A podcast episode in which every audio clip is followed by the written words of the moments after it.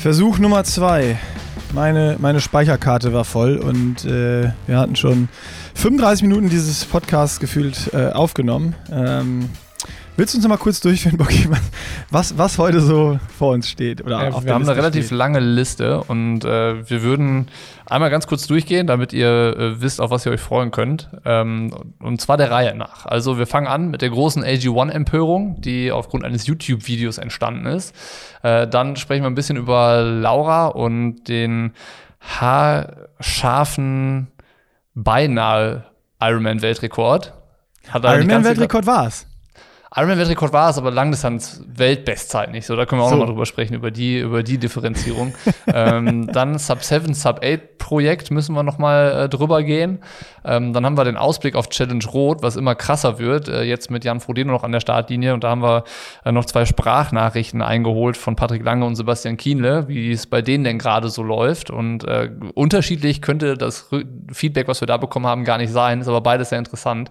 Ähm, und zu guter Letzt haben wir noch eine E-Mail gekriegt gekriegt von äh, einer Hörerin, die selber keine Triathletin ist, aber die eine Frage dazu hatte, wie man jetzt ähm, in der Konstellation, wenn man mit einem Triathleten oder einer Triathletin zusammen ist, äh, in die letzten harten Wochen vor einer Langdistanz äh, so reingeht, um da nicht komplett die Nerven zu verlieren. Also das könnte vielleicht auch noch mal ein bisschen dann Input von unserer Seite geben, ähm, dass wir an enden mit dem Ratgeber-Podcast Pushing Limits. Aber anfangen wollen wir mit AG1. Ähm, warum und wieso? Also äh, ganz kurz zum Einordnen vor ein paar Tagen ist ein YouTube-Video erschienen auf dem Kanal von Besseresser. Das ist, glaube ich, von äh, ZDF initiiert, das Ganze. Und ähm, in dem Video geht's um AG1. So, die haben sich das mal genauer angeguckt. Anlass dafür war, glaube ich, dass äh, sich die Leute, die den Film gemacht haben, dazu berufen gefühlt haben, AG1 unter die Lupe zu nehmen, weil das halt so omnipräsent auf allen Kanälen auftaucht in Sachen Werbung, in Podcasts, überall ist kein Vorbeikommen mehr. Das war, glaube ich, so der Trigger, der gesetzt wurde. Ja, da, da, dazu nochmal ganz witzig. Ich habe dann auch viele der Kommentare gelesen. Also im Video wurde genannt, es gibt kein Vorbeikommen an AG1. Also weder Podcast-Integration wie bei uns oder Baywatch Berlin, sonst was, Fußball-Podcasts und Instagram, Werbeanzeigen, Facebook, was weiß ich. Ähm, lustigerweise ist dann aber in den YouTube äh, Kommentaren unten drunter profilieren sich äh, 85% der Leute damit, ich bin aber vorbeigekommen. ich habe davon noch nie was gehört, genau, das, äh, ja, das ja. ist mir auch aufgefallen. Na, nichtsdestotrotz ähm, war es halt so, ich hatte das Video eigentlich unmittelbar, nachdem es erschienen ist, ähm, angeklickt und reingeguckt und dann auch sofort wieder weggeklickt, ähm, weil ich den ähm, den Moderator irgendwie jetzt auf Anhieb nicht so sympathisch fand. Und ähm, das ist ja häufig so, du entscheidest ja erstmal so, ja, taugt mir derjenige, der mir da was erzählen will oder nicht. Und ähm, das war so ein bisschen ähm, sehr gewollt, wie Jan Böhmermann zu sein. Und das fand ich dann irgendwie äh, erstmal nicht so sexy. Aber ähm, dann hat das Video ja eine gewisse Dynamik angenommen und das hat dann natürlich erfordert, dass wir uns das anschauen und äh, uns auch mal damit auseinandersetzen. Und man muss sagen, ey, das Video, das ist halt pickepacke voll mit Informationen über AG1 und äh, interessanten äh, Diskussionen mit Experten, die ihre Meinung zu ihrem Fachgebiet auch zu dem Produkt abgeben und so. Und äh, man kann sich das auf jeden Fall anschauen. So, ne? Das, das auf jeden Fall. Und ähm, uns haben dann ja auch Nachrichten erreicht, äh, was wir denn dazu sagen und wie wir dazu stehen und so weiter und so fort. Und ähm, das erste, was wir gemacht haben, war erstmal ähm, an AG1 zu schreiben und zu sagen, ey, was sagt ihr denn dazu? Also ähm, wir sind ja so ein bisschen in der Mitte. Ähm, wir machen nach außen die Werbung für euch und jetzt kommt da ein Video, ähm, was nicht unbedingt äußerst positiv ist und ähm, was uns natürlich dann äh, im allerschlimmsten, negativsten Fall nachher noch auf die Füße fallen könnte oder so. Und da müssen wir uns dann natürlich dann halt äh, auch erstmal äh, unsere Gedanken dazu machen, wie sortieren wir das Ganze ein. Ähm, ich würde jetzt einmal ganz kurz das Statement vorlesen, was wir von AG1 bekommen haben, eins zu eins. Und dann können wir da ja auch noch irgendwie zwei, drei Sätze dazu sagen. Und ähm, dann ist aber auch, glaube ich, alles gesagt. Ähm, damit wir dann ins Triathlon-Gelaber auch starten können, weil das ist ja hier bekanntlich die schönste Nebensache der Welt und äh, soll uns dann auch irgendwie mit schönen Dingen beschäftigen. Also ganz kurz das Einschreiben, das Statement von AG1. Oh, als Einschreiben kam es sogar? Kam als Einschreiben. Liebe Partner, nachdem auf dem YouTube-Kanal Besseresser ein Bericht über AG1 veröffentlicht wurde, der durch auf Auslassung wesentlicher Tatsachen ein ziemlich falsches Bild von AG1 zeichnet, möchten wir mit euch gerne die wichtigsten Fakten teilen. AG1 ist gut für die Gesundheit. Es unterstützt das Immunsystem, den Energiehaushalt, die Muskelerholung und die geistige Fitness. Unsere gesundheitsbezogenen Angaben entsprechen dem EU-Recht. Wenn wir dabei mal einen Fehler machen, dann beheben wir ihn umgehend auf unserer Website und aktualisieren euer Briefing. Die Zusammensetzung von AG1 basiert auf der Auswertung wissenschaftlicher Studien. Ärzte und Nahrungs Ernährungswissenschaftler sind dafür zuständig. AG1 ist ein Nahrungsergänzungsmittel aus 75 Bestandteilen. Vitamine, Mineralstoffe und weitere Inhaltsstoffe aus echten Lebensmitteln. Jeder Inhaltsstoff wurde sorgfältig ausgewählt, die Rezeptur immer weiter optimiert. Wir haben dem Produzenten des Films Links zu sehr vielen aussagekräftigen Studien zur Verfügung gestellt. Nicht nur zwei, mit deren Hilfe er sich ein ausgewogenes Bild hätte verschaffen können. Wenn ihr tiefer einsteigen wollt, schicken wir euch gerne eine Zusammenfassung der wichtigsten Studien. AG1 ist absolut unbedenklich bei normaler Anwendung. Das steht außer Frage. Jede anderslautende Darstellung ist falsch. Die Unbedenklichkeit aller Bestandteile unseres Produkts wurde in zahlreichen Studien bestätigt. Das gilt auch für Ashwagandha. Es wird in dem Beitrag suggeriert, das Mittel sei gefährlich, da es nach einigen Studien bei weit höherer Dosierung als in AG1 zu einem ungewollten Abbruch der Schwangerschaft führen könne. AG1 ist aber kein Produkt, das für Schwangere entwickelt wurde oder das wir für Schwangere empfehlen. Wir weisen Schwangere und Stillende explizit darauf hin, dass sie den Arzt konsultieren sollen, bevor sie AG1 konsumieren. Für alle anderen ist Ashwagandha absolut unbedenklich. Ein weiterer auf YouTube genannter Inhaltsstoff ist Biotin, in Klammern Vitamin B7. Die Verbraucherzentrale schreibt hierzu auf ihrer Website, bisher sind keine negativen gesundheitlichen Folgen einer erhöhten Biotinzufuhr bis zu 20 Milligramm am Tag bekannt weder über die Nahrung noch durch hochdosierte Arzneimittel. Eine festgelegte Obergrenze für die Einnahme von Biotin gibt es deshalb nicht. Eine Portion AG1 enthält 0,3 Milligramm. Damit sind negative gesundheitliche Folgen ausgeschlossen. Unter dem Strich zählt für uns, AG1 unterstützt eine gesunde und ausgewogene Ernährung, ist unbedenklich und wird von immer mehr Verbrauchern geschätzt. Daran ändert auch eine einseitig verzerrende Darstellung nichts. So viel dazu, was wir von AG1 bekommen haben. Und einmal ganz kurz noch daran anknüpfend, ähm, das Thema mit den Studien. Also ähm, wir fragen die gerne an und ergänzen auch gerne mit den Studien unseren Beitrag, den wir auf der Website haben, den wir hier auch schon oft empfohlen haben, dass man den durchlesen kann, wo es dann alle Informationen zu AG1 gibt. Und äh, da gehören dann auch diese Studien dazu. Das heißt, die äh, holen wir ein und äh, ergänzen die entsprechend äh, zum Nachschauen dann in dem Beitrag, den äh, ihr wahrscheinlich kennt, wenn ihr diesen Podcast hört und äh, euch mit dem Produkt auseinandergesetzt habt. Ähm, das ist einfach, dass auch dann vollständig wird. Und ähm, ich habe ja einleitend schon irgendwie zwei, drei äh, einleitende Worte dazu gesagt. Nick, was hast du noch zu ergänzen? Äh, ja, einmal vielleicht nochmal generell zum Video. Also es ist, glaube ich, jetzt mal cool, beide, beide Seiten zu hören. Oder wer das Video noch nicht geguckt hat, äh, kann das hier an dieser Stelle auch nochmal machen. Dann habt ihr einmal jetzt A, das Statement ähm, von, von AG1 dazu und dann noch das Statement vom, vom Video oder die Sachen, die da drin sind, die, die alle ähm, definitiv ja nicht falsch sind.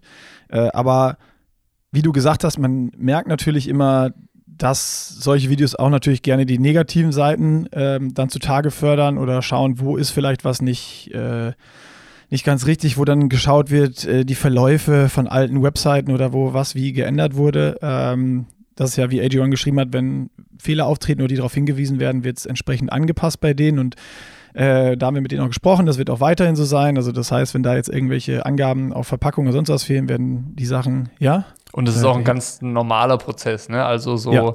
ähm, Produktwebsites, da freuen wir uns alle nicht drüber, aber ähm, das ist halt, glaube ich, ähm, normal, dass solche Websites von Produkten verändert werden, angepasst werden. Das hat nicht unbedingt immer was damit zu tun, dass äh, bewusst falsch informiert werden will oder nicht informiert werden will oder so, ähm, sondern auch ganz einfach, weil sich manchmal äh, Gesetze und Vorschriften ändern. So, und dann muss das angepasst werden. Und äh, das da oder auch so einfache Sachen. Ne? Ja, und auch so einfach, ich meine, das ist jetzt ein anderes Thema, ne? Aber auch bei uns auf der Website stehen manchmal Größentabellen. Wenn wir merken, ja, damit bestellen die Leute trotzdem die falsche Größe, dann schreiben wir rein, ey, bitte bestellen eine Nummer größer oder kleiner, weil das Produkt anders ausfällt. Damit nicht so viele Falschbestellungen da sind, was auch ständig vorkommt, was am Anfang bei der Erstbestellung aber auch nicht immer drin steht. Ne? Man kann natürlich nicht immer alles abdecken. Das einfach so vielleicht mal, vielleicht mal generell. Ähm, und wir haben uns natürlich auch intensiv damit auseinandergesetzt und dann äh, uns gefragt, so ja, was bedeutet das jetzt für uns? am Ende des Tages muss man jetzt, Stand jetzt und unser Wissensstand, den wir jetzt einfach haben und mit allen Auseinandersetzungen, mit allen äh, Sachen, die, die hier gelaufen sind, äh, ist für uns erstmal das Aller, Allerwichtigste, dass man sagen kann, dass die Nutzung von AG1 hier kein, kein grundsätzliches Risiko darstellt, sofern man eben nicht schwanger ist oder wo man auch aufpassen muss, ist, äh, wenn man an einer Schilddrüsenerkrankung leidet. Und äh, dann ist es natürlich einfach immer, immer, immer die Frage. Und die Frage kann nur jeder hier für sich selber beantworten. Genauso, ob ich ein neues Fahrrad brauche, ob ich ein Nahrungsergänzungsmittel brauche oder einen neuen Laufschuh brauche und welchen. Die Entscheidung muss jeder für sich treffen. Nehme ich AG1, nehme ich was anderes, mache ich, nutze ich überhaupt Nahrungsergänzungsmittel oder eben nicht oder versuche ich das alles über die Ernährung zu decken. Äh, wenn ihr euch unsicher seid, einfach hier äh, nochmal auch der Rat, das ist haben wir öfter auch schon gesagt, mal in irgendwelchen Podcasts oder Videos, sollte generell immer gelten, wenn ihr euch unsicher seid, geht zum Arzt, macht ein Blutbild, nehmt das Produkt mit, lasst euch beraten, ist es was für euch, ist es nichts für euch äh, und dann könnt ihr da für euch nach eurer Recherche, nachdem ihr beraten wurdet, einfach äh, die Entscheidung treffen.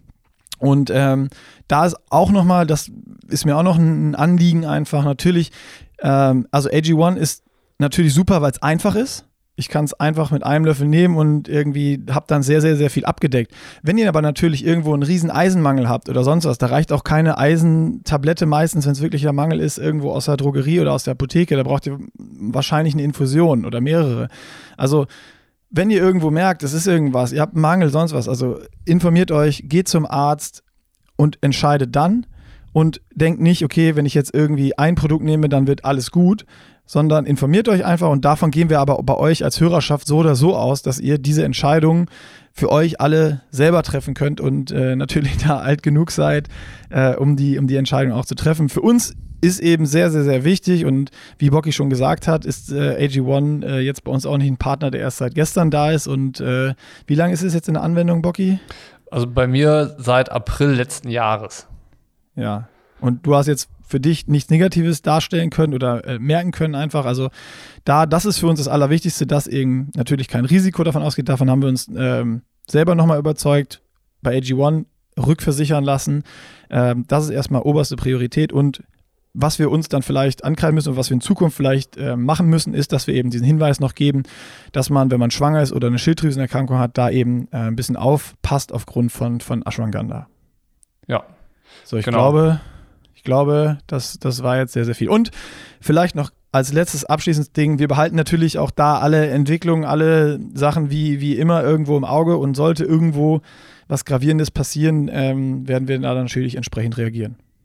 Genau, also wie gesagt, wir ähm, bekommen das mit, wir beschäftigen uns damit, äh, sind da im Austausch mit ähm, unserem Partner AG1 und ähm, wollen da irgendwie ähm, natürlich da so weitermachen wie bisher auch, dass wir unsere Erfahrungen an euch weitergeben, ähm, dass wir den Kontakt, den wir da haben, nutzen, um Informationen einzuholen, um gegebenenfalls sowas wie mit den Studien zu ergänzen, ähm, um da einfach äh, das zu liefern, was ihr dann schlussendlich braucht, um eine Entscheidung treffen zu können, ob AG1 was für euch ist oder nicht. Ähm, und äh, das ist äh, alles, was wir, was wir tun und ähm, werden das weiter so handhaben. Aber Jetzt haben wir fast eine Viertelstunde über dieses Thema gesprochen, ähm, was ähm, auch wichtig war, aber wir wollen natürlich jetzt über die schönen Dinge sprechen. Und eine richtig schöne Sache äh, hat uns äh, Laura Philipp beschert in Hamburg beim Ironman. Ähm, 8 Stunden 18 und 20 Sekunden hat sie da abgefackelt, obwohl ähm, weiß ich nicht, äh, zweimal 3000 Meter Lauf durch die Wechselzone mit dabei gewesen ist. Das war schwer beeindruckend, wie lang diese Wechselzone ist. Ich meine, das ist jetzt nichts Neues, aber die war wirklich richtig lang und ähm, Interessant auch da, nur ganz kurzer Einwurf, das habe ich nochmal nachgeschaut, die Einzelzeiten von Laura eben, also um es komplett zu machen, Swim 54,39, dann der erste Wechsel, also T1, 3 Minuten 26, mhm. Radfahren 4,31,14 und dann der zweite Wechsel 3,25. Also nur eine Sekunde auseinander. Ähm, sehr, sehr konstant gewechselt und laufen dann ähm, einfach eine 2,45,39. Also wie geil und wie stark ist das bitte? Ja, das war schon äh, schwer beeindruckend. Vor allem, weil es ja auch ein kurzfristiger Entscheid war, ne, das Rennen zu machen. Irgendwie eine Woche vorher Kraichgau, irgendwie als Härtetest funktioniert das System noch und äh, ist quasi auf äh, Alarmstufe Rot alles noch drin, trotz Corona-Infektion von vor ein paar Wochen. Ähm, Und das Rennen ist scheinbar so gut gelaufen, dass dann gesagt hat, ja komm, einen Ironman nehme ich auch noch mit. Und äh, das war schon, das war schon krass. Ich meine, so ein bisschen wehmütig bin ich geworden, weil ich dachte mir dann so, boah, wenn sie mit der Form in St. George gewesen wäre, dann hätten wir vielleicht die nächste deutsche Weltmeisterin gesehen. Das ist natürlich immer müßig, so im Nachhinein drüber ja, zu sprechen. Das soll ja. auch nicht respektlos irgendwie der Leistung Daniela Rüff gegenüber sein. Aber äh, natürlich entwickeln sich dann solche Gedankenspiele. Und ähm, das wäre halt spannend, da mal zu hören, was macht das jetzt mit Laura im Nachhinein? So, ne, die sieht, so was sie imstande ist, und dann ist es dann noch härter, so äh, nicht in St. George gewesen zu sein. Ist halt rumorakeln jetzt. Ja, bei ihr wahrscheinlich auch. Ich glaube, also ich schätze Laura einfach so, wie wir sie kennengelernt haben, als, als eine Person, die das jetzt als, als richtige Motivation nochmal nimmt, um zu sagen, ey, dieses Jahr St. George abgehakt, ich habe da jetzt richtig einen hingebrettert und jetzt äh, Hawaii. Lass, lass mal kommen. Also ich glaube, die ist, die ist da richtig heiß und äh, stellt da in Hawaii, wenn, wenn da hoffentlich alles gut geht, bis dahin nochmal ein richtiges Brett hin. Und äh, wenn, also mit der Form sehe ich kein, keine, keine, die sie da irgendwie schlagen kann. Also das ist äh, Wahnsinn. Ich würde mich drüber freuen, wenn dann äh, auf Hawaii tatsächlich alle gesund und fit an der Startlinie stehen, die jetzt ja. so äh, da ein Wort, Wörtchen mitreden könnten. Also Daniela Rüff, Anne, äh, Lucy Charles Barclay, Laura und irgendwie die, die man jetzt äh, im Cat ersten Matthews, ja. Cat Matthews, genau. Ähm, und alle anderen, die an guten Tagen auch noch irgendwie die Chance hätten. Äh, weil dann wird es halt das spannendste Ironman-Rennen aller Zeiten. So. Ist ein ja. bisschen schade, dass das donnerstags stattfindet. Ähm, aber das wird dem, glaube ich, dann keinen Abbruch tun, dass dann irgendwie noch mehr Zuschauer vor dem Bildschirm sitzen und sich das dann anschauen werden. Wenn es denn dann so kommt, dass alle fit, fit dahin kommen. Ja, das stimmt. Also, das ist, das ist, das ist einfach sich wirklich zu wünschen, dass wir da mal jetzt auf Hawaii einfach nach gerade St. George und vielen Absagen und, und solchen Geschichten einfach da wir alle an die Startlinie kriegen und alle hoffentlich zu 99 Prozent fit sind. Ich hatte jetzt mal überlegt, ob es das in der Vergangenheit häufiger gab, dass so äh, kurz vor knapp noch Rennen abgesagt wurden von den Profis oder abgesagt werden mussten aufgrund von Verletzung oder Krankheit oder sowas. Äh, das war, also es gab das immer schon mal Selten, wieder. Ne? Aber, ja, aber einzeln, nicht so, nicht so in der Masse. Ja, ja. Das ist halt schon also. immer noch mal so der, der letzte Moment, wer steht jetzt wirklich an der Startlinie? Also du hattest ja mal dieses Phänomen, dass irgendwie immer ganz viele ge gemeldet waren, aber das hieß auch noch lange nichts. Aber irgendwann ja. war dann ja klar, wer das Rennen macht und wer nicht. Und jetzt ist ja wirklich so, selbst am Tag vorher äh, weiß man nicht, ob sich vielleicht noch einer irgendwie krank meldet oder sowas. Ne, das äh, ist, ja, ist spannend. Es, es bleibt spannend, es bleibt spannend. Um nochmal, äh, was mir gerade noch eingefallen ist, um das mit Laura einfach nochmal komplett zu machen, einzuhalten. Es gab ja nochmal so ein Flash, hattest du auch so einen Flashback-Moment bei Lauras Rennen? Puh, ein Flashback-Moment. Ähm, höchstens also ich, den ich, negativen Moment, wo sie plötzlich ihre Ernährung ges äh, ja. gesucht ja. hat. Und ich mir dachte, hey, das kann jetzt aber irgendwie auch nicht sein, dass das jetzt schon wieder passiert. Ja. Genau das meinte ich. Also ich meine, 2,45,39 gelaufen, inklusive, also Wechselzone ist jetzt da rausgerechnet, aber inklusive Suche nach äh, Verpflegungsbeutel. Ja, und Dixie-Pause. Ähm, ja, also Wahnsinn. Ja. Das ist, äh, es war einfach so, so spannend, dieses, dieses Rennen zu verfolgen. Und äh, für mich ist es auch nochmal eine Geschichte, wenn man, wenn man überlegt oder die Bilder gesehen hat. Laura war halt auch noch zusätzlich komplett allein unterwegs. Man muss sich ja, auch also, motivieren können dann, ja. Das ist, ja, das ist so weg, allein und dann noch so stark zu laufen. Ich meine, die hätte das Ding auch einfach nach Hause joggen können. Ja, die wollte halt mal zeigen, was sie kann. Das hat man gemerkt. Ja. Vielleicht war da auch so ein bisschen äh, die Wut im Bauch noch mit dabei über die äh, erzwungenermaßen äh, Rennabsage von St. George. Das kann sein, ja. Dass er sich, sich selber und es allen nochmal beweisen wird. Aber ähm, von mir aus können, egal ob Männlein, Weiblein, wer auch immer, die Profis gerne uns das beweisen wollen, weil ähm, solche sportlichen Leistungen, die, die, die schaue ich mir einfach äh, echt gerne an. Um nochmal äh, dann das, das zu gucken, oder wir hatten ja eben im, im Intro gesagt, wir reden nochmal drüber, äh, die Einordnung, das ist jetzt eine Iron, Ironman-Weltbestzeit, aber keine Langdistanz-Bestzeit, weil zu der fehlen noch, äh, was war es? Sieben, äh, sieben, Sekunden, genau, sieben Sekunden. Äh, die hat jetzt immer noch Chrissy Wellington 8, 18, 13, 2011 bei der Challenge Rot. So ist es, ja. Aber ich meine, die, die Diskussion über die Rekorde haben wir eh schon mal geführt, ne? Das ist so ein bisschen hinfällig, weil du kannst die Rennen halt so mit den Strecken immer nicht vergleichen. Dann hast du sowas wie mit den Wechselzonen, was du nicht vergleichen kannst. Ähm, aber trotzdem sind diese Rekorde ja da. Und äh, immer ja. wenn ein Rekord fällt, ist es halt auch was Besonderes. So, das also wollte ich dich gerade fragen.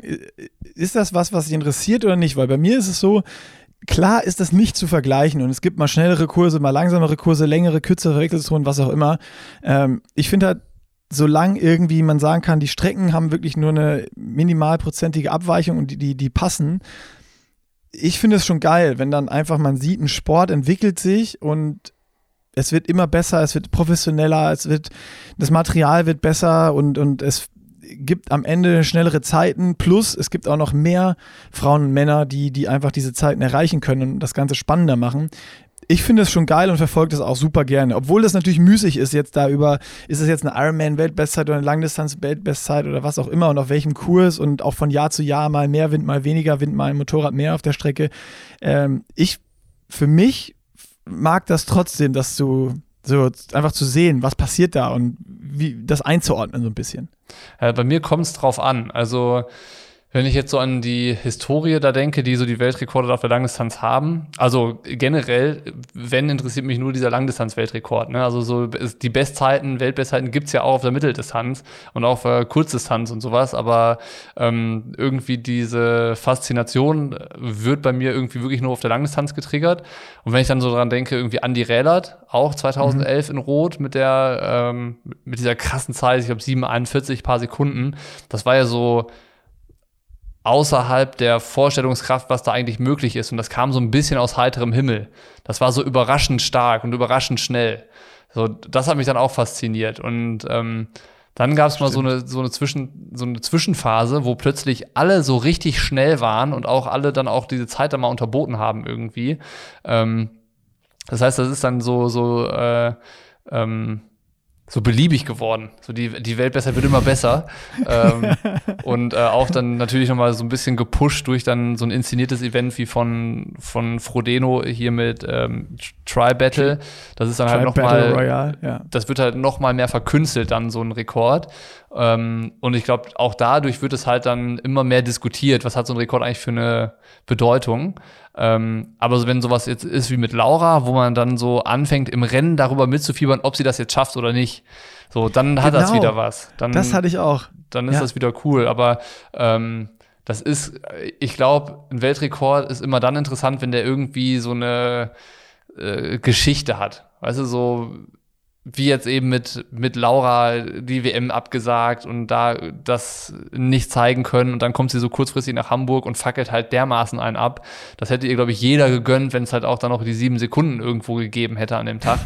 ähm, ja. So, das ist dann schon richtig cool. So, da, da schlägt mein äh, Triathlon-Fanherz auf jeden Fall höher.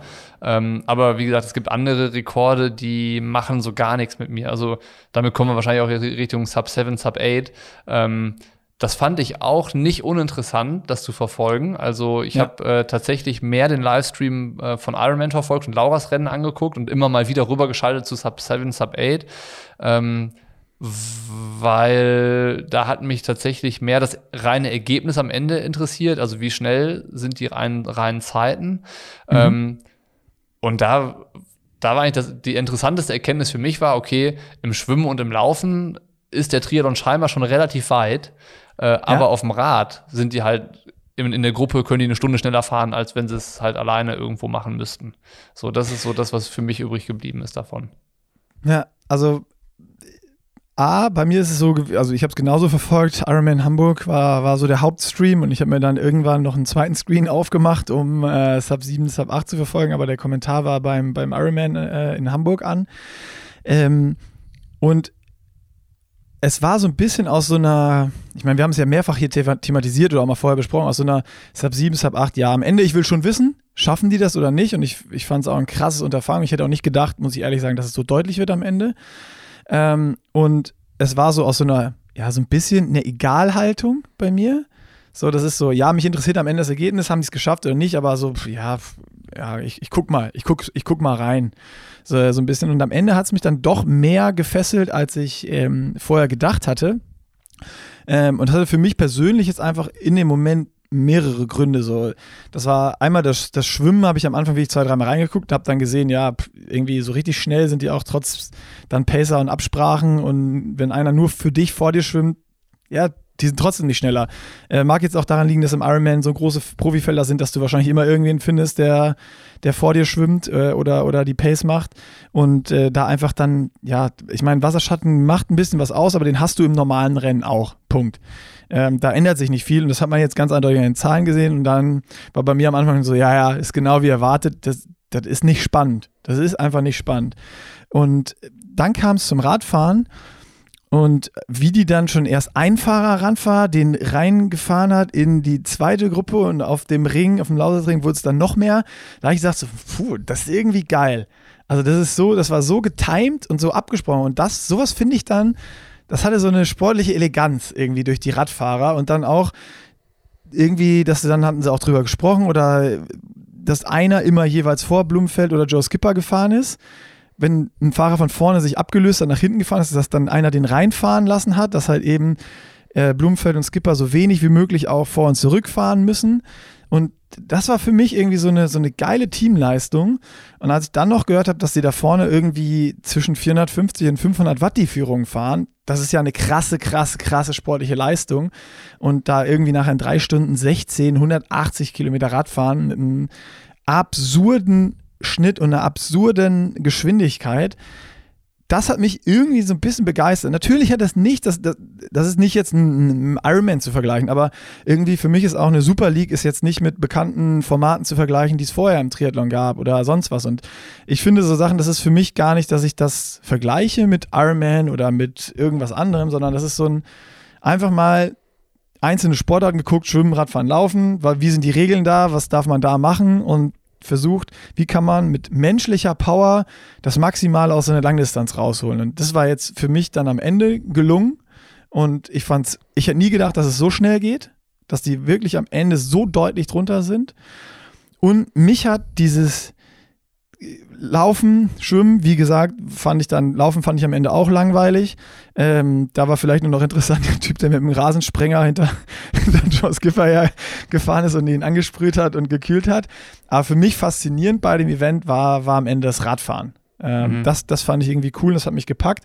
Und ein Moment hat mich noch richtig gepackt, was man im Triathlon nie sieht, sonst oder so, so, so, so selten, höchstens mal bei WTS-Rennen, wenn äh, Team Relay ist wo Cat Matthews über die Ziellinie ist, hat sich gefreut, hat eine krasse Zeit und dann dreht sie sich um und sieht ihr Team um die Ecke kommen und sprintet wieder auf die zu und strahlt und nimmt die in die Arme. So, dass auch sie als Athletin gemerkt hat, ja, ey, diese Zeit kann ich auch nur oder konnte ich auch nur brechen aufgrund der Teamperformance, gerade beim Radfahren. Mhm. Ähm, und das ist so eine, also bei mir ist da durch dieses Ranstürmen von Cat Matthews so im Ziel so, boah, geil. Irgendwie ein cooler Team Spirit, das kennt man im Triathlon nicht. Und das war was anderes, was ich auch noch cool fand. So, das waren, das waren die Punkte, die ich, die ich an dem Ding wirklich irgendwie spannend fand. Ich bin auf jeden Fall gespannt, was äh, sich daraus entwickelt. Ich glaube, es gab schon noch so die eine oder andere äh, Kinderkrankheit, also so auch in der Organisation, wo es dann bestimmt besser laufen kann. Also wie ich das mitbekommen habe, sollte es Tickets geben, aber die Leute, die sich dann da registriert haben, haben kein Ticket erhalten. Das war so ein bisschen wirr,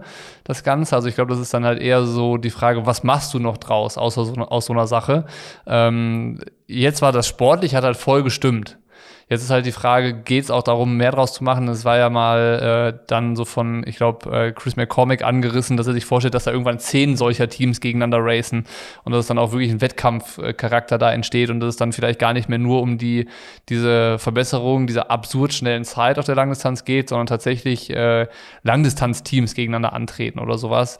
Ähm, bin ich gespannt, wie sich das entwickelt. Ich fand es ganz lustig, weil als ähm, Joe Skipper eine Woche vor der Geschichte als Ersatzmann für Alistair Brownlee verkündet wurde, habe ich einen äh, Kommentar gelesen dazu, wo ich nicht schlecht schmunzeln musste. Da hat einer gesagt, das Event hört nicht auf, sich selbst zu veralbern. So, das, äh, das fand ich in dem Moment irgendwie ganz passend, weil mir ging es auch so, dass es halt, das ist eigentlich, das ist vor fast zwei Jahren angekündigt worden, dass das kommt und hat eigentlich eine richtig große Power, auch mit den involvierten Personen. Aber trotzdem wurde es nicht geschafft, irgendwie eine gewisse Art und Weise der Ernsthaftigkeit aufzubauen, dass die Leute das, das im Vorfeld, cool. dass, so, dass die Leute dann auch denken, ja, okay, ah, ich kann damit nichts anfangen, aber ich nehme es trotzdem mal ernst, was die da machen. Das, das mhm. kam irgendwie gar nicht. Das kam nicht auf. Und ja, äh, das, das fand ich, da fand ich diesen Kommentar so, so, äh, so treffend. Ähm, schlussendlich muss man aber sagen, das war schon irgendwie ganz cool und auf jeden Fall so, dass ich äh, sehr gespannt bin, was daraus wird. So, mhm. ist jetzt nicht so, dass man sagt, ja, habe ich jetzt mal gesehen und jetzt wieder weg damit, ähm, sondern es wäre cool, wenn das Ding weiterentwickelt wird. So ist, glaube ich, der Status von diesem Sub 7, Sub 8. Also zumindest aus meiner Warte. Ja, ich, ich habe noch, weil ich äh, bei so manchen Themen, wo dann richtig viele Kommentare sind, da lese ich schon immer mal gerne quer. Und ich habe dann noch ein paar Kommentare einfach quer gelesen. Und ich finde, das ist wieder so ein Event, was einfach diese Szene so unglaublich spaltet, dass, es, dass, es, dass wir da vielleicht nochmal drüber reden können. Äh, so von cool, egal oder scheiße ist da alles dabei. Ähm, also ich habe einfach mal so ein paar rausgeschrieben, so zwei ganz kurze am Anfang. Die, die negativen waren meist ein bisschen kürzer. Einmal, das hat nichts mit unserem Sport zu tun. Also so ein, typisch deutscher Kommentar. Also ich bin erstmal dagegen. Ich lasse es einfach mal so da stehen. Dann Sub 7, Sub 8. Ach, das habe ich schon wieder vergessen. Dann äh, einer, der so ein bisschen in andere Richtung geht. Das Sub 7, Sub 8 Projekt wird keine Eintagsfliege werden. Sieht so aus, dass es jetzt schon geplant wird, das mit Themen zehn Teams auszutragen, das hat Zukunft und die Industrie beteiligt sich auch an der Entwicklungsarbeit, was man ja sonst noch optimieren kann. Äh, dazu gab es dann noch einen zweiten, der dann auch sagte, ja, ah, ich mache mir schon geile Vorstellungen, irgendwie Team Lange gegen Team Frodeno, gegen Team Eden und äh, also schon Leute, die da, die da auch weiter äh, rumspinnen. Dann kommt wieder, finde dieses Sub 7, Sub 8 Ding so uninteressant, nichtssagend und wertlos. Es ist ja etwas ganz anderes, in einem fairen Wettkampf ohne Drafting und auf einer anspruchsvollen Strecke eine Weltbestzeit aufzustellen, als in einem Labor. Lauras Leistung ist da deutlich höher zu bewerten und ihr zuzusehen war auch viel interessanter. Also, äh, ja, da auch so alles dabei. voll dagegen. Hä? Alles dabei ja, alles, alles dabei, aber ich, ich finde halt so, so geil, ein Kommentar ist noch so viele Miesmacher hier, wo bleibt der Sportsgeist? Das Format ist äh, nicht mit einem sonstigen Wettkampf vergleichbar. Es ging doch darum, dass eine Langdistanz-Zielzeit in Teamleistung unterboten wird und das gegnerische Team geschlagen. Ein eigenes Format, eigene Regeln, Punkt, Punkt, Punkt. Es ist wirklich jedem selbst überlassen, ob er das Format spannend findet oder nicht. Je nach Besetzung interessiert es doch den einen mehr oder weniger. Wer am Schluss die Freunde des Teams gesehen hat, weiß doch, dass es etwas wirklich Cooles ist. Und äh, das ist so, ja, keine Ahnung, ich fand das so beeindruckend, dass es da so, so, so krasse Lager gab. Also kaum jemand, der irgendwie so mal in der Mitte war und sagt, ja, erste jetzt ganz interessant, mal gucken, was passiert oder sehr, sehr wenig, sondern wirklich so von absoluter Scheiß bis hin zu, äh, ja, es ist, ist, ist, ist, ist ganz cool und ist ganz gut, aber irgendwie so, so richtig was damit anfangen kann, kann, also laut den Kommentaren da echt gar keiner was mit. Willkommen in Deutschland. Das ist, äh, ja. das ist so. Ich naja. Hab, ja, also kein, kein weiterer Kommentar, aber meine, äh, oder kein Dinge, mein, mein Highlight, was noch so ein bisschen daraus kam bei dem Ganzen, das ist auch, glaube ich, das, was ich am häufigsten gelesen hatte, ist, ähm, das mit dem Gelutsche hat doch nichts mit unserem Sport zu tun da ist es dann wirklich, weil ich das so häufig gelesen habe, dass ich auch so ein bisschen innerlich dachte, wie kann man so ja, deutsch verbohrt sein oder sonst was. Sorry, wenn ich das so sage, aber das ist so, Triathlon ist doch mehr als nur ein Ironman. Triathlon ist doch mittlerweile eine Kurzdistanz, das sind Team Relays, das ist WTS, das ist Super League, es gibt die Arena Games, also es hat so viele Facetten und so viele Sachen, dass man doch nicht sagen kann, er, der, der reine Triathlon, also eigentlich ist Triathlon nur Schwimmen 3,8, 180 Radfahren, Marathon, alles allein und am besten sind beim Wettkampf nur 10 Leute, damit es auch fair ist. Aber wenn so, du das 20 Jahren Triathlon machst und immer noch äh, weiß nicht, den Mantel von damals drauf hast, auf dem 26er äh, Laufrad, dann kannst du das schon sagen. Okay, meinst du, das waren, das waren Leute, die schon über 25 Jahre Triathlon machen und ich die glaub, alten Zeiten so noch kennen? Das ist, das, äh, die, die haben sich diesen Status hart erarbeitet, dass das ihr Sport geworden ist. Okay. Ja, du, das kann natürlich sein. Das muss man denen dann natürlich auch lassen. So das muss man denen lassen. Die haben Aber den Sport ich, groß gemacht. Ja, ich glaube, da laufen wir keine Gefahr, dass sie so einen ähm, schludrigen Podcast hören wie unseren. Ach so. Ja, das hat nämlich okay. Also nichts also mehr mit unserem Sport zu tun. Aber deswegen äh, ist es Zeit, jetzt über Challenge Roh zu sprechen. So ist es. Ähm, weil die haben es mal wieder geschafft, dass es nicht aufhört, dass dieses Rennen von Jahr zu Jahr irgendwie äh, faszinierender wird. Also es war ja eh schon abgefahren, was sie da für ein Startfeld hin, äh, hingebracht haben. Irgendwie angefangen, dass Anne wieder da startet bei den Frauen, als jetzt dann die auch Titelverteidigerin ähm, von Rot und äh, dass Patrick wiederkommt, dass Sebi da ist, dann irgendwie so Sam Long als internationaler Superstar dabei, irgendwie dann noch ganz viele andere Deutsche, so Maurice Clavel, Andi Böcherer und sowas. Das war eh schon, boah ja, das ist mal wieder ein richtiges, äh, richtiges Ding für Langdistanz-Triathlon Deutschland. Ähm, und dann, so mir nix, dir nix, kommt jetzt noch Jan Frodeno. Das ist äh, typisch rot, muss man sagen. Ja, das ist, also ich meine, Frodeno hätte auch in Frankfurt starten können oder keine Ahnung was, ne? Das ist so, aber die schaffen es dann doch einfach, die Athleten für sich zu begeistern und dann entsprechend ist es ja auch, glaube ich, so, ich meine, Frodeno ist ja eh wer, der sich dann auch gerne äh, guter Konkurrenz stellt und der will jetzt auch nicht ein Rennen starten, wo irgendwie wo, wo nachher gesagt wird, ja, du hattest ja auch keine Konkurrenz. Ähm, und ey, je geiler das Startfeld wird, wahrscheinlich zieht das dann auch so ein bisschen so Namen wie ein, wie ein Sam Long oder wie, wie ein Frodeno und sowas auch an. Ähm, und dazu kommen ja noch irgendwann die Nachricht, ey, keine Corona-Restriktionen mehr und ähm, Solara Berg hoffentlich wieder voll und so ein Stimmungsnest und das dann noch mit dem Starterfeld boah, das zündet mich schon ein bisschen an, muss ich sagen. Ja, also vor allen Dingen in diesem Jahr mit diesem Starterfeld, mit all denen dann an der Startlinie zu stehen.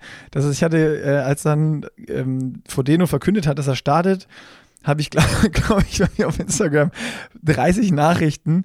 Endlich ein Gegner für dich. Ich dachte Leute, seid ihr bescheuert? Also das ist so, ist so geil, dass man eigentlich als größter Fanboy dann mit all denen an der Startlinie steht. Also ähm, schon irgendwie ein geiles Privileg. Das ist so, ich starte mit genau der Gruppe dann und bin live dabei, wenn es wenn's, wenn's passiert und dieses geile Rennen da stattfindet. Das ist, äh, ja, muss, muss ich sagen, äh, wo wir nachher nochmal zur Motivation kommen, das ist, mir fällt auch seitdem das immer noch wieder größer und geiler wird, auch das Training wieder ein bisschen einfacher, muss ich sagen. Ja, interessant.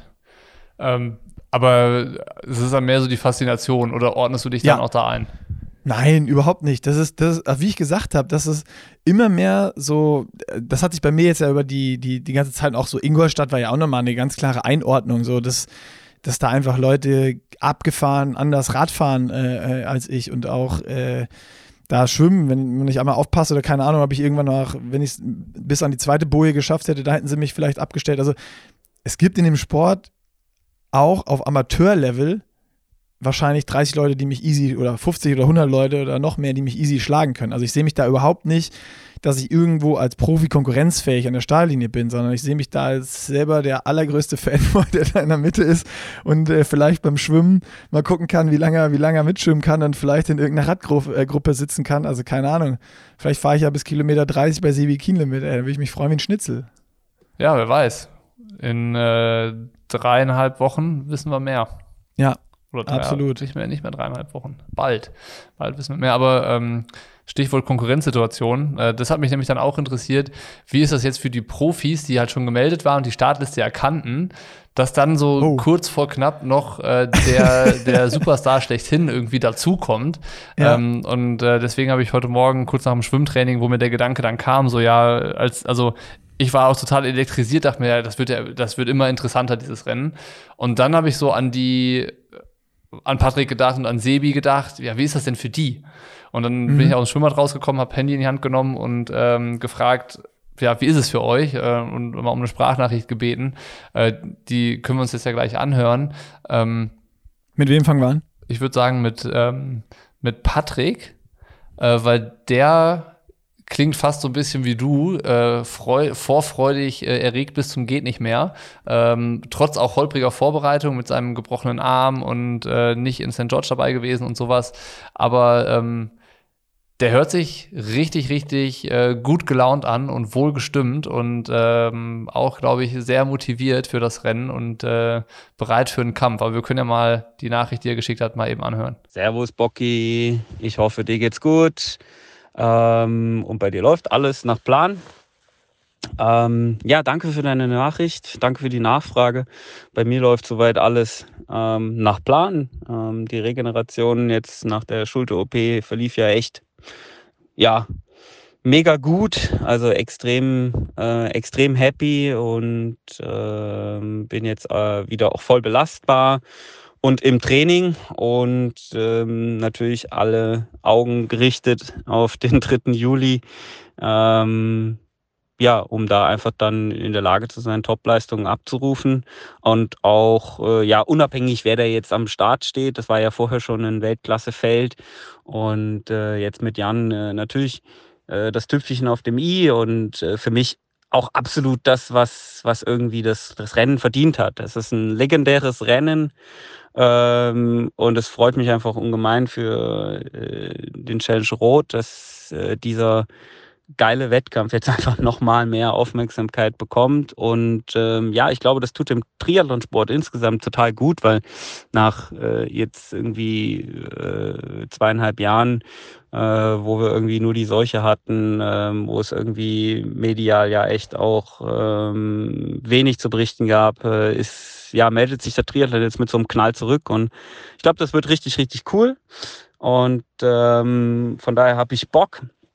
Äh, für meine Vorbereitung ändert es eigentlich jetzt äh, so gesehen nichts. Ähm, wie gesagt, die Reha der Schulter stand jetzt erstmal im Vordergrund. Das ist alles soweit äh, abgeschlossen, wieder voll belastbar. Ähm, natürlich zwickt hier und da noch. Wie gesagt, ich wollte vorher schon in Topform sein. Also für mich ändert jetzt auch so eine äh, so eine Startzusage in dem Sinne nichts, äh, sondern ich äh, ja, versuche weiterhin äh, mich in äh, Topform, wie vorher auch schon, an den Start äh, zu bringen. Ähm, weil man das einfach natürlich braucht, um in so einem Weltklassefeld ähm, bestehen zu können. Und nee, ich habe auf jeden Fall Bock. Und ähm, ja, denke, es wird eine coole Sache. Ich wünsche dir alles Gute und äh, viel Spaß beim Podcast.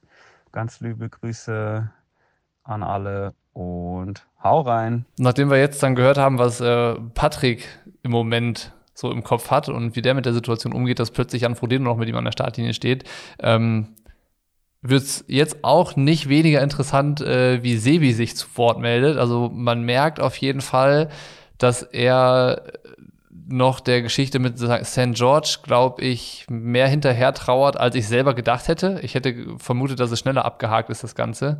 Ähm, und gleichzeitig, äh, wer es mitbekommen hat, das dürften auch die meisten sein, gab es ja dann ein paar Tage danach die Corona-Infektion bei ihm, die, glaube ich, auch ziemlich doll reingehauen hat und äh, was ihn auch noch nicht wieder locker lässt. Und ähm, seine Sprachnachricht kam direkt aus dem Höhentrainingslager in Livigno und ähm, dürfte nicht nur uns und die Triathlon-Fans nachdenklich stimmen, sondern äh, auch noch alle oder viele andere Involvierte in das Projekt Challenge Rot. Aber hört mal selbst. Hallo aus dem Trainingslager in Livigno, in dem ich äh, gerade im Moment bin mit Florian Annert und Bradley Weiss. Ja, für mich ähm, war ja schon die Ironman WM ziemlich enttäuschend in St. George. Und ja, vier Tage, fünf Tage ähm, nach dem Rennen habe ich dann einen positiven Covid-Test gehabt. Ich habe mich einmal getestet ähm, vor der Abreise in den USA und dann eben zweites Mal. Ich solle eigentlich ein Trainingscamp ähm, machen. Ein PCR-Test hat das Antigen-Test-Ergebnis dann bestätigt. Ich bin abgereist und ja, daheim hat es mich dann wirklich so richtig, richtig umgehauen. Ähm, ich hatte schon nach dem Rennen auch äh, Symptome, ähm, einfach Husten und Kopfschmerzen und so weiter, aber ich habe das eben einfach als äh, ja, ähm, Rennbegleiterscheinungen verortet und dann natürlich durch die Zeitverschiebung und den Flug ähm, habe ich eben einfach gedacht, okay, ähm, könnte auch davon kommen, aber die Chancen stehen wohl ganz gut, dass ich mich vielleicht auch schon vor dem Rennen angesteckt habe. Zum Beispiel war meine ähm, Dopingkontrolleurin, die mich drei Tage vor dem Rennen getestet hat, positiv. Ähm, auch sonst gab es ja wohl einige positive Fälle in St. George. Ähm, und ja, äh, dementsprechend natürlich sehr, sehr enttäuschend. Ähm, ich bin mir eben auch nicht ganz sicher. Man sucht ja immer nach einer Erklärung, warum es dann im, im Rennen nicht so, nicht so lief und ich da meine Leistung nicht so, so abrufen konnte. Und meistens ist eben die Erklärung, die anderen waren besser etwas unbequem. dementsprechend, ja, vielleicht ähm, äh, war es eben auch nicht so, dass ich mich davor schon angesteckt hatte. Aber wie dem auch sei, auf jeden Fall hat mich äh, die ganze Sache jetzt schon äh, am Ende fast drei Wochen Training gekostet. Und auch im Moment bin ich eben immer noch sehr vorsichtig. Und ähm, ja, im Normalfall würde ich mich natürlich wahnsinnig freuen auf so ein Rennen wie äh, äh, Rot jetzt mit Patrick, mit Jan, mit Sam Long ähm, und dann auch noch meinem Hauptsponsor als einen der Top-Sponsoren der Veranstaltung mit HEP. Und ja, äh, nach ähm, drei Jahren mit relativ wenig solchen großen Gelegenheiten freut man sich natürlich auf so ein Rennen besonders. Ähm, aber man freut sich halt nur dann drauf, wenn man halt auch eine realistische Chance hat, da vorne mitzuspielen. Im Moment sehe ich die Chance als eher gering an, das muss ich ganz klar sagen. Und ähm, da ist man dann auch ein bisschen im Zwiespalt, was die Vorbereitung jetzt für das Rennen angeht. Auf der einen Seite, um in 100% Form zu sein und eben da wirklich eine Chance zu haben, vorne mitzuspielen, müsste ich eben jetzt anfangen, auch ja tatsächlich was zu riskieren. Ähm, aber in so einer Situation will man eben eigentlich einfach eben nichts riskieren, sondern ja, äh, man muss eben geduldig sein. Es fällt mir ziemlich schwer im Moment, das muss ich ganz klar sagen. Ähm, aber es bleibt mir nichts anderes übrig. Wir werden in ja, knapp zehn Tagen nochmal einen finalen Test machen und dann äh, danach entscheiden, ob ich am Start stehen werde in äh, Rot oder nicht. Und ja, ich gehe fest davon aus, dass die anderen Jungs da zu 100 Prozent fit sind. Also auch das ähm, Jan jetzt nach einem Lauf irgendwie entschieden haben soll, äh, dass er da startet, das kann ich nicht ganz zu 100 Prozent äh, glauben, wenn ich ehrlich bin. Ähm, ja, ich meine, die, die Historie zeigt einfach, Jan pflegt seine Rennen im, im Normalfall zu gewinnen und deswegen denke ich auch, dass er bei dem Rennen in absoluter Topform am Start stehen wird. Äh, ja, und es gibt, äh, ob mit oder ohne mich, auf jeden Fall eine wahnsinnig geile Veranstaltung in, in Rot. Äh, am liebsten wäre es mir natürlich dann mit mir. Ähm, genau, ich halte euch da auf dem Laufenden. Tschüss. Ich glaube ja, dass äh, Sebi ein bisschen tief stapelt. Ich meine, der hat den gleichen Trainer wie Laura und äh, wir haben alle gesehen, was in Hamburg passiert ist. Der, der tut jetzt so ein bisschen so, glaube ich. Ah, lassen wir uns mal überraschen. Ich, äh, äh, ich hoffe, Nein, dass, äh, dass der Test, den sie da in ein paar Tagen dann machen, irgendwie so ausfällt, dass, äh, dass er da äh, startet. Ja, genau die Erkenntnis treffen kann äh, und den Entschluss fasst, dann an die Startlinie zu gehen und dann sagst du, ja, ich bin, ich bin hier und ich bin bereit. Das wäre schon, das wäre schon cool.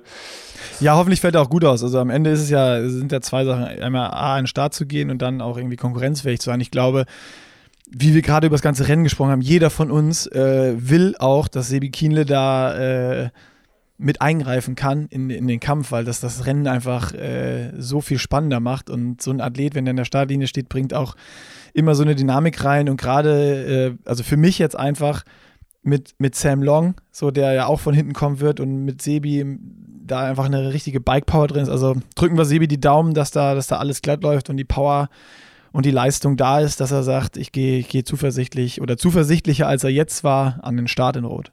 Und wie Sebi das ja so schön gesagt hat, ist ja, dass äh, Jan es ja so pflegt, die Rennen zu gewinnen, bei denen er auch startet. Und äh, das lässt sich so ein bisschen ja auch auf Sebi übertragen, dass äh, die besten Rennen kamen von ihm immer, wenn die Vorbereitung richtig scheiße gelaufen ist. Äh, oh, unter ähnlichen stimmt, Voraussetzungen hat er ja auch den, Fakt, den ja. Ironman Hawaii 2014 gewonnen, wo es ja auch irgendwie in der Vorbereitung so überhaupt gar nicht funktioniert hat. Ähm, und er, glaube ich, auch kurz äh, vor knapp noch überlegt hatte, überhaupt gar nicht an den Start zu gehen. Ähm, also Vielleicht soll es auch noch ein bisschen schlecht laufen, bis dann äh, er dann aber trotzdem an die Startlinie kommt. So, Meinst du, der gucken. Test, der, der, muss so laufen, dass es so, dass man gerade so sagt, so ja geht. Wir versuchen es mal. Ja. So. Naja. Ähm, Interessant. Wir, äh, ja, in, in, wie du gesagt hast, dreieinhalb Wochen wissen, wissen wir mehr und ich glaube, äh, ihr solltet euch jetzt den Tag, egal ob ihr vor Ort seid, hinfahrt oder äh, dann, dann am Livestream das ganze Ding verfolgt, den solltet ihr euch ganz rot anstreichen, wenn ihr irgendwo ein Interesse für Triathlon habt. Das äh, kann ich nur unterschreiben. Und ich würde sagen, ähm, über Rot sprechen wir bestimmt die, die kommenden Ausgaben auch noch äh, häufiger und ausführlicher. Ähm, machen wir irgendwie den Sprung zur E-Mail, die reinkam äh, und ganz kurz vorher noch der Hinweis, äh, Werbung in eigener Sache. Wir haben letzte Woche den Shop neu befüllt. So die allerersten Größen gehen langsam aus. Es gibt äh, neue Schwimmsachen, kurze Badehosen, lange Badehosen, Bikinis für Frauen. Alles von Orca in unserem Design. Und wir haben den Radsport-Shop auch voll gemacht. Neue Castelli-Klamotten im Pushing Limits Look sind äh, zuhauf zu haben. Und ähm, da könnt ihr mal vorbeischauen, shop.pushinglimits.de. Da findet ihr alles, was quasi gerade wieder auf Lager ist. Und ähm, jetzt würde ich, willst du noch was dazu sagen? Oder? Hast du, hast du wirklich gut gemacht, den Werbeblock in eigener Sache. Das sollten gut. wir jedes Mal machen jetzt einfach. Gut. Dann lese ich jetzt mal die E-Mail vor, ähm, die wir dann noch zum Anlass nehmen, um noch ein bisschen Erfahrungen mit euch zu teilen, wenn es denn geht. Also, hallo Jungs, seit Januar höre ich regelmäßig euren Podcast, obwohl ich selbst keinen Triathlon mache. Bocky, deine Offenheit über deinen Trainingsalltag und Familienplanung haben mein Interesse geweckt und, und, und uns als fünfköpfige Familie inspiriert. Mein Mann macht seit Jahren Triathlon und trainiert seit 2019 für seine Ironman-Bestzeit. Leider hat Corona mehrmals verhindert, dass er bei großen Rennen um die Qualifikation für Hawaii starten konnte. Das ist sein großer Traum, den auch die Geburt unserer Zwillinge im März 2021 nicht platzen lassen sollte. Er bekommt dafür meine volle Unterstützung und auch die Unterstützung unserer Eltern, ohne die wir den Alltag mit drei Kindern unter drei Jahren nicht so rocken können könnten, wie wir es tun. Doch langsam merke ich, dass mir die Ausdauer fehlt. Jetzt kommen wir gleich zum Punkt. Heute sind es noch sechs Wochen bis zum Wettkampf in Vitoria. Die Trainingseinheiten für meinen Mann werden länger und härter, die körperlichen Zipperlein nehmen zu, die Kinder zahnen und unsere Nerven sind sehr strapaziert. Das ist, glaube ich, eine Situation, die kennen viele, vielleicht sogar alle, die sich sehr fokussiert auf ein Rennen vorbereiten, Mitteldistanz, Langdistanz oder irgendein Triathlon, der einem wichtig ist. Aber jetzt kommen die entscheidenden Fragen. Welche Strategien könnt ihr uns mit auf den Weg geben, die nächsten Wochen gut zu überstehen? Welche mentalen Strategien unterstützen euch in der Rennvorbereitung und welche eure Partnerinnen? Vielleicht habt ihr unter den Hörer, Hörerinnen noch mehr passive Triathleten, die am Streckenrand stehen und ihr könnt euch diesem Thema in einem Podcast widmen. Welche Unterstützung wünscht ihr euch lange vor einem Wettkampf, kurz vor einem Wettkampf, währenddessen und nach dem Rennen? Über ein paar Worte von euch würde ich mich freuen. Viele Grüße. Und das fand ich sehr, sehr interessant. Also einmal die, die Situation ist natürlich äh, äh, nahe am Ausnahmezustand, aber ich glaube, das lässt sich ja übertragen auf äh, die Rahmenbedingungen, die viele zu Hause haben, sei es Familie, sei es stressiger Job, sei es was auch immer. Und dann noch dieser Triathlon, der einem halt auch meistens sehr wichtig ist und am Herz liegt, wo man viel äh, Zeit und Energie reinsteckt und ähm, dann auch irgendwie verbrennt. Und es ist auf jeden Fall super nachvollziehbar, dass die letzten Wochen die alleranstrengendsten sind. So, ne? Das ist, ja. glaube ich, das, wo immer mehr so dieses Kribbeln kommt, dann, weil man jetzt wird's ernst. Das ist, glaube ich, die Phase, die dann so kommt. Und ähm, die Frage ganz zum Schluss fand ich erstmal ganz, ganz interessant. Welche Unterstützung wünscht ihr euch lange vor einem Wettkampf, kurz davor, währenddessen und danach? Hast du dazu schon mal Gedanken gemacht? Ähm, ich habe mir dazu, muss ich ehrlich gestehen, noch nie so aktiv Gedanken gemacht. Aber mir sind halt, als du es gerade vorgelesen hast, so ganz spontan ähm, zwei, drei Sachen in den Kopf gekommen, was so, äh, ja, erstmal zu lange und bis lange bis mittlerer Zeitpunkt davor. Ähm, sag ich mal, da ist ja einfach so, ja, wünscht man sich die Unterstützung, dass man sagt, ja, ich kann entsprechend dann äh, am Wochenende lange Radfahren gehen oder äh, trainieren gehen, so dass ich irgendwie meinen Trainingsplan umsetzen kann. Und äh, dann ist es bei mir jetzt so gewesen, dass ja echt die, die letzten Wochen bei mir echt so waren, boah, pff, mir reicht's langsam. Und äh, es war mental hart, es war körperlich hart. Und äh, da war es einfach so, dass Jana dann voll oft einfach mir gesagt hat, wo ich dann abends auf dem Sofa hänge und dachte, ey, ich bin so platt irgendwie heute Morgen Auftaktlauf, dann harte Radintervalle, jetzt muss ich irgendwie, steht noch Schwimmen drauf. Ähm, wo ich dann einfach so oft von Jan einen Arschtritt bekommen habe und dann gesagt hat, ey, Schwimmen ist doch jetzt noch locker, jetzt ziehst du noch eben durch und du hast dich doch jetzt nicht ein halbes Jahr oder ein Dreivierteljahr den Arsch aufgerissen, um jetzt irgendwie fünfmal nicht schwimmen zu gehen oder äh, die Einheiten nicht mehr durchzuziehen. Ähm, das muss ich sagen, hat mir schon extrem geholfen, dass ich es irgendwie, also A, die Rückendeckung, so, dass ich dann nicht da noch irgendwie was anderes machen musste oder in irgendeine Planung, wenn ich eh platt war, noch, noch irgendwo mit hin musste und alles irgendwie mitnehmen muss. Und es wurden noch 35 andere Sachen drumherum geplant, die, die anstanden. Ähm, und irgendwo, gerade jetzt so am Ende, wo es hart wird, wo man langsam müde wird, wo die Motivation auch vielleicht manchmal nicht mehr so da ist, obwohl das Training höher, höher geht, weil man schon so lange trainiert hat und so viel trainiert hat, dass man immer wieder vor Augen geführt bekommt, so, ey, du hast jetzt schon so lange den Arsch aufgerissen und das ist das Ziel und jetzt komm, zieh durch, Junge. Also dieses ähm, Kopf aus und einfach machen Thema. Ja, ja, genau. Und einfach, dass diese Entscheidung weggenommen wird. So beispielsweise, wenn jetzt dann, ob es die zweite oder dritte oder die erste Einheit am Tag ist, ist ja total egal. Ne? Also sagen wir mal einfach, man muss abends nochmal trainieren und hat entweder schon trainiert, ist davon müde, man hatte einen stressigen Tag mit der Family oder im Büro, auf der Arbeit, äh, wo auch immer man sich dann befindet da hat man manchmal ja schon so abends so kurz davor, zieh ich es jetzt noch durch oder nicht.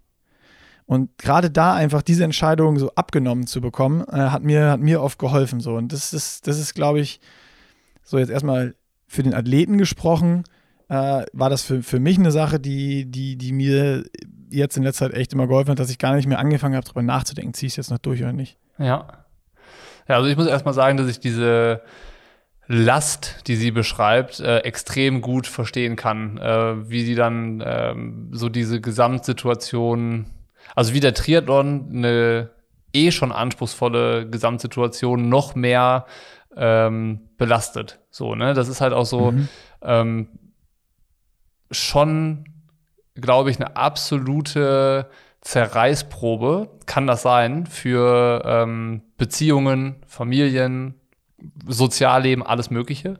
Ähm, Definitiv. Das ist erstmal, glaube ich, so äh, die, die Botschaft, äh, die vielleicht einfach gut tut zu hören, ähm, dass man in dieser Situation nicht alleine ist. Dass es, glaube ich, ganz, ganz vielen so geht, die, die Triathlon machen und ähm, da dann vielleicht auch ihre Ziele haben und entsprechend ernst dahinter sind und das verfolgen.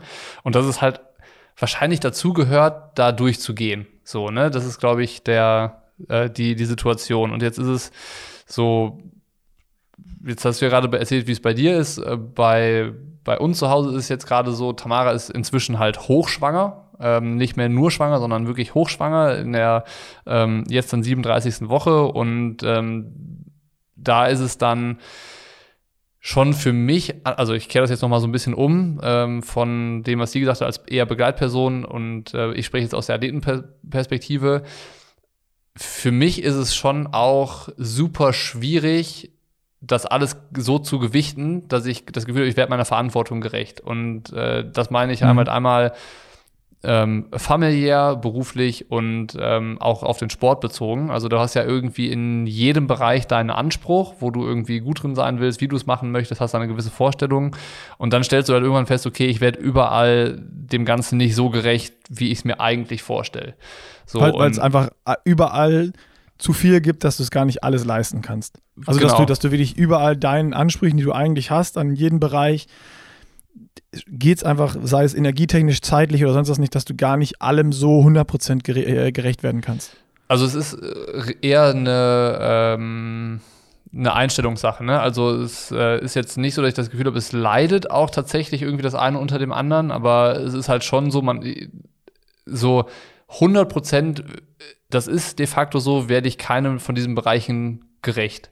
So, also ja. ähm, als Beispiel, ähm, ich habe keine Ruhetage. Ne? Also an den Tagen, wo ich weniger Training draufstehen habe, bin ich halt damit beschäftigt, hier irgendwie ähm, Rasen zu mähen, mich um den Garten zu kümmern, äh, mit Eddie ins Schwimmbad zu gehen, dass Tamara mal zwei Stunden Pause hat, äh, dass wir gemeinsam den Einkauf machen, weil die, die, wir machen einmal in der Woche einen großen Einkauf. Und da sind die Sachen mittlerweile einfach zu schwer, dass Tamara das dann, dann alleine schafft. So, das sind ganz profane, alltägliche Dinge, ähm, wo es aber ganz logisch ist, dass die die Zeit, die ich dann habe, da reinstecke und mich nicht auch so verlege und mich erhole. So, ne, das, das wäre hochgradig asozial. Gleichzeitig hat das halt irgendwie, wird es diesem Profisportanspruch, den man hat, halt auch nicht gerecht. Also ähm, ja. das, das passt an so einem Punkt dann nicht zusammen und natürlich macht einen das dann äh, ein bisschen unzufrieden mit der Gesamtsituation. So, ne? Du weißt, du kannst es auch nicht ändern, das ist wie es ist und es ist ja auch ein schöner Grund, der da ist, aber gleichzeitig will man dann selber irgendwie auch fürs Ego dann da den Sport machen. Und was ich halt gemacht habe, ich habe mir überlegt, okay, welche Verantwortung trage ich wirklich? So und äh, die, die ich habe, ist halt einmal familiär und beruflich. Und die andere Verantwortung, die ich beim Sport habe, ist halt rein egoistischer Natur. So, und da habe ich eine Verantwortung meinem eigenen Ego gegenüber, dass ich den Plan einhalte. Ähm, vielleicht noch so ein bisschen Laura gegenüber, die den Trainingsplan auch schreibt, dass ich mich dran halte, dass sie die Arbeit, die sie da, da macht, nicht umsonst macht. Ähm, aber schlussendlich ist der Sport halt gerade so unter allem untergeordnet. So, und ähm, ich glaube, was halt hilft, ist, sich das einfach klar vor Augen zu führen. Also sich mal hinzusetzen, zu sagen, was habe ich eigentlich alles auf meiner Liste stehen, was sind die ganzen Dinge, die ich so tue, ähm, wo, wo ich halt Zeit und Energie reinstecke und das halt zu priorisieren. Also wir hatten das ja mal vor ein paar Monaten, wo es dann so um die Struktur ging, wie, wie wir es hier zu Hause machen und uns organisieren und absprechen und dass wir in der Kommunikation besser werden sollen und sowas. Was da noch nicht eine Rolle gespielt hat, war irgendwie eine Priorität den ganzen Dingen zu geben. Also was ist jetzt an erster Stelle wirklich wichtig, was kommt dann, was kommt dann und dann kannst du halt nochmal diese Struktur, die du hast, verfeinern. So, und ähm, das ist eigentlich so ein bisschen daran anknüpfen, sich einmal immer gut abzusprechen, gemeinsam Entscheidungen zu treffen, wann ist Zeit für was. Ähm, auch gemeinsam zu überlegen, was ist jetzt wirklich wichtig. So, und ähm, da ist ja in der E-Mail drin gestanden, dass die äh, volle Unterstützung von allen Seiten schon mal da ist. Ich meine, bessere Grundvoraussetzung dafür, eine Vorbereitung unter den bestmöglichen Umständen zu machen, gibt es ja erstmal nicht. So, man muss sich davon frei machen, dass es halt eine perfekte Vorbereitung ist, weil wenn du eine perfekte Vorbereitung willst, dann musst du wahrscheinlich sagen, ich gehe ins Kloster und mache alles nur noch nach meinen Vorstellungen. Und die, so, so hart es dann vielleicht auch klingen mag, aber die perfekte Vorbereitung ist, glaube ich, für jemanden, der Familie hat und Verantwortung für Kinder und noch einen Beruf, ähm, undenkbar. So, ja. das ist, glaube ich, das, wovon man sich befreien muss. Ja, also super gut, das mit dem Befreien, dass es überhaupt keine gibt. Und du hast, glaube ich, gerade, wenn ich mal kurz äh, versuche, so zusammenzufassen, diese, diese Frage, die du mir ursprünglich gestellt hast, was für eine Unterstützung wünschst du dir, hast du, glaube ich, eigentlich, dadurch, dass du gerade das nochmal, wie du es jetzt mal konkretisiert hast, super gut beantwortet in meinen Augen, dass du gesagt hast, okay, eigentlich ist es ja diese wirklich gute Absprache verbunden mit einer Priorisierung. Ja. So, was ist nicht nur mir, sondern in der Familie Priorität 1, 2, 3, 4, was auch immer, wie viel es dann geben mag. Wie viel Zeit kann ich wo gewichten und dass eben jeder Bescheid weiß, wo ist welche Priorität, worauf kann ich mich konzentrieren. Das verbunden ähm, mit diesem Wissen, dass es bei niemandem irgendwo immer, also sei denn, man geht ins Kloster, die perfekte Vorbereitung gibt, ist ja eigentlich die perfekte Antwort auf diese Frage, was für eine Unterstützung wünschst du dir? Ich glaube, es geht gar nicht darum, irgendwie zu sagen, ja, ich wünsche mir das und dass du mir das abnimmst oder das. Das sind ja einfach immer nur kleine irgendwie Aspekte oder rausgegriffen oder Unterstützung oder mal, wie ich jetzt gesagt habe, ja, ich da mal einen Arschtritt, dass ich dann doch zum Training gehe, wenn ich müde bin. Aber ich glaube, das große Ganze, was über allem steht, ist ja dieses, wenn ich genau weiß, wo liegt welche Gewichtung ähm, und welche Unterstützung habe ich und dass das von allen getragen wird. Das ist, glaube ich, die beste Unterstützung, die man geben kann, dass es da eine gute Absprache und Priorisierung gibt. Ja, definitiv. Und äh, zu diesem Punkt, dass halt so die, die Nerven aller Beteiligten sehr strapaziert sind, das äh, ist, glaube ich, auch nachvollziehbar, weil die, ähm, die Vorstellungen, die man wahrscheinlich äh, so vom gegenseitigen Miteinanderleben hat, äh, sind da auch immer nur schwer übereinander zu bringen, ne, glaube ich. Ähm, zumindest für diese Phase der letzten Vorbereitung. Und ähm, also da kann ich ja auch nur sagen, wie es hier ist. So manchmal ist es auch ganz angenehm, einfach in Ruhe gelassen zu werden. Also so, ähm, wenn es mal die Zeit gibt, wo mal nichts ist, dass halt wirklich dann irgendwie jeder einfach mal ganz in Ruhe seinen Scheiß regeln kann und seine Sachen so macht, ähm, wo man dann so ein bisschen mal Moment zum Durchatmen hat. Ich glaube, das ist für, für alle Seiten dann wichtig. Ähm, und äh, wie gesagt, so sich da nicht selbst im Weg stehen, ne? dass, dass die Situation anspruchsvoll ist, das ist so. Und ähm, da gibt es auch keine guten Tipps, die so eine Situation entspannen, sondern äh, so sich, das ist kein hilfreicher Tipp, aber sich damit abfinden, dass es ist, wie es ist und den bestmöglichen Umgang damit finden. Das ist eigentlich das, worum es geht. Eigentlich ist es so eine ähm, krasse Ausgerückte, so eine Art von Krisenmanagement, die man da äh, in der letzten Vorbereitungsphase die ganze Zeit betreibt. Also ähm, man kann,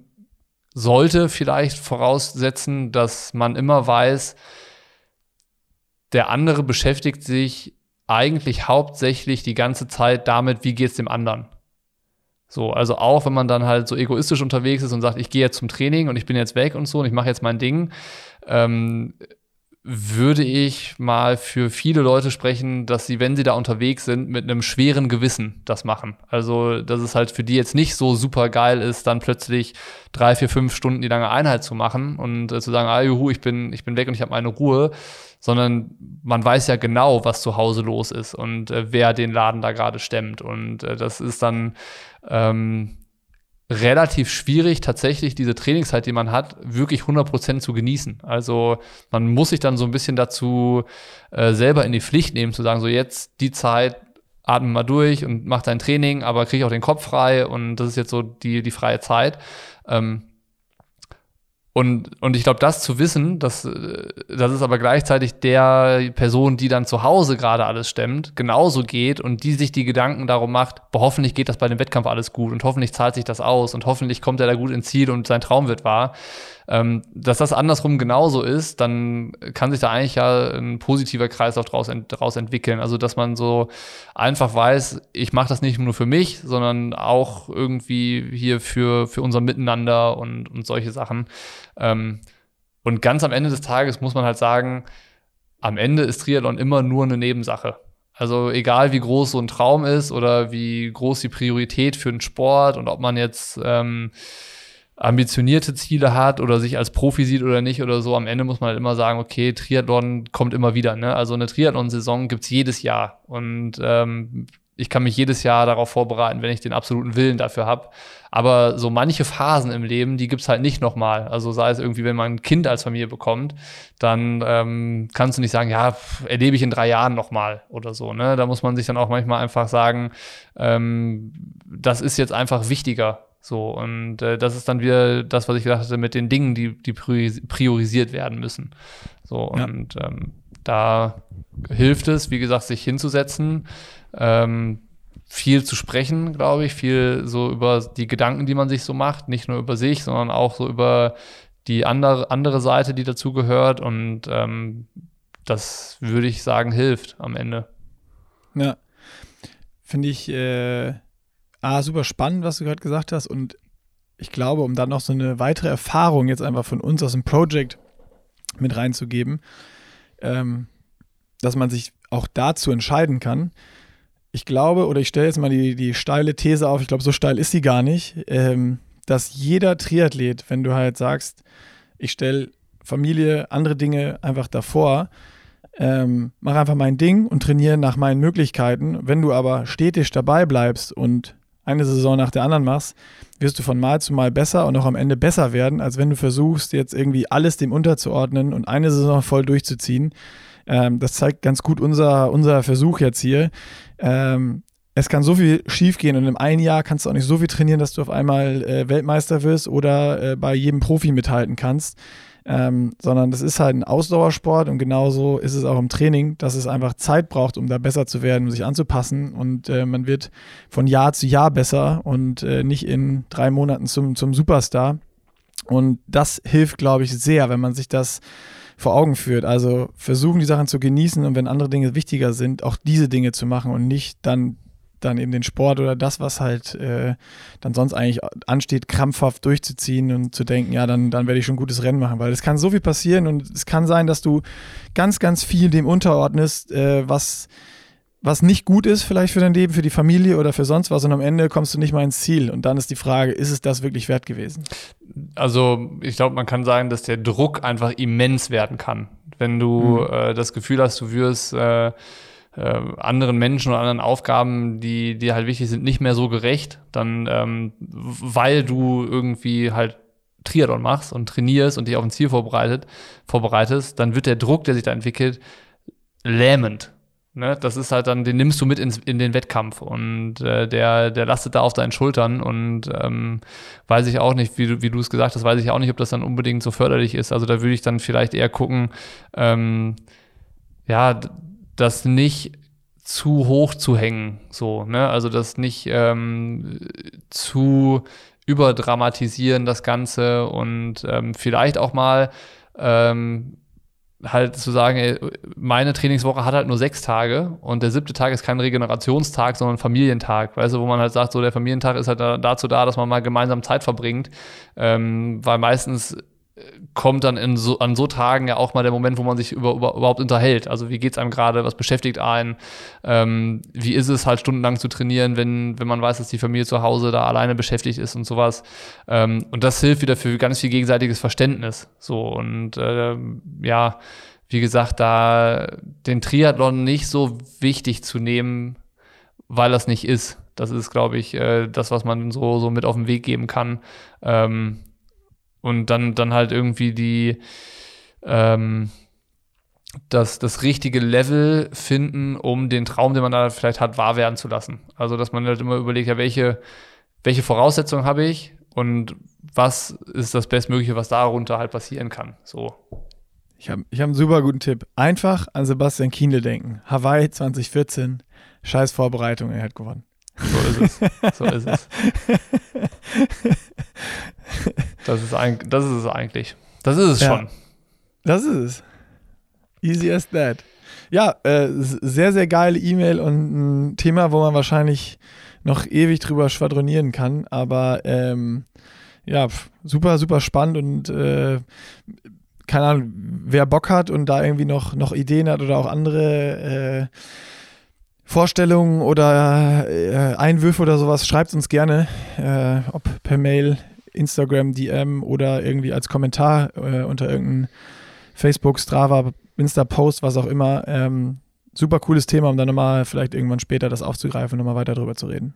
Genau. Aber erstmal ist dazu jetzt alles gesagt und damit wäre auch jo. die Themenliste abgehandelt für diese Woche. Die Zeit ist auch abgelaufen. Das heißt, wir können ähm, hier an der Stelle Schluss machen. Würde ich sagen, ja. Das heißt, wir hören uns nächste Woche und ähm, wünschen allen, die bis hierhin gehört haben, ein schönes Wochenende und allen anderen nicht. Ganz genau so machen wir es. Tschüss.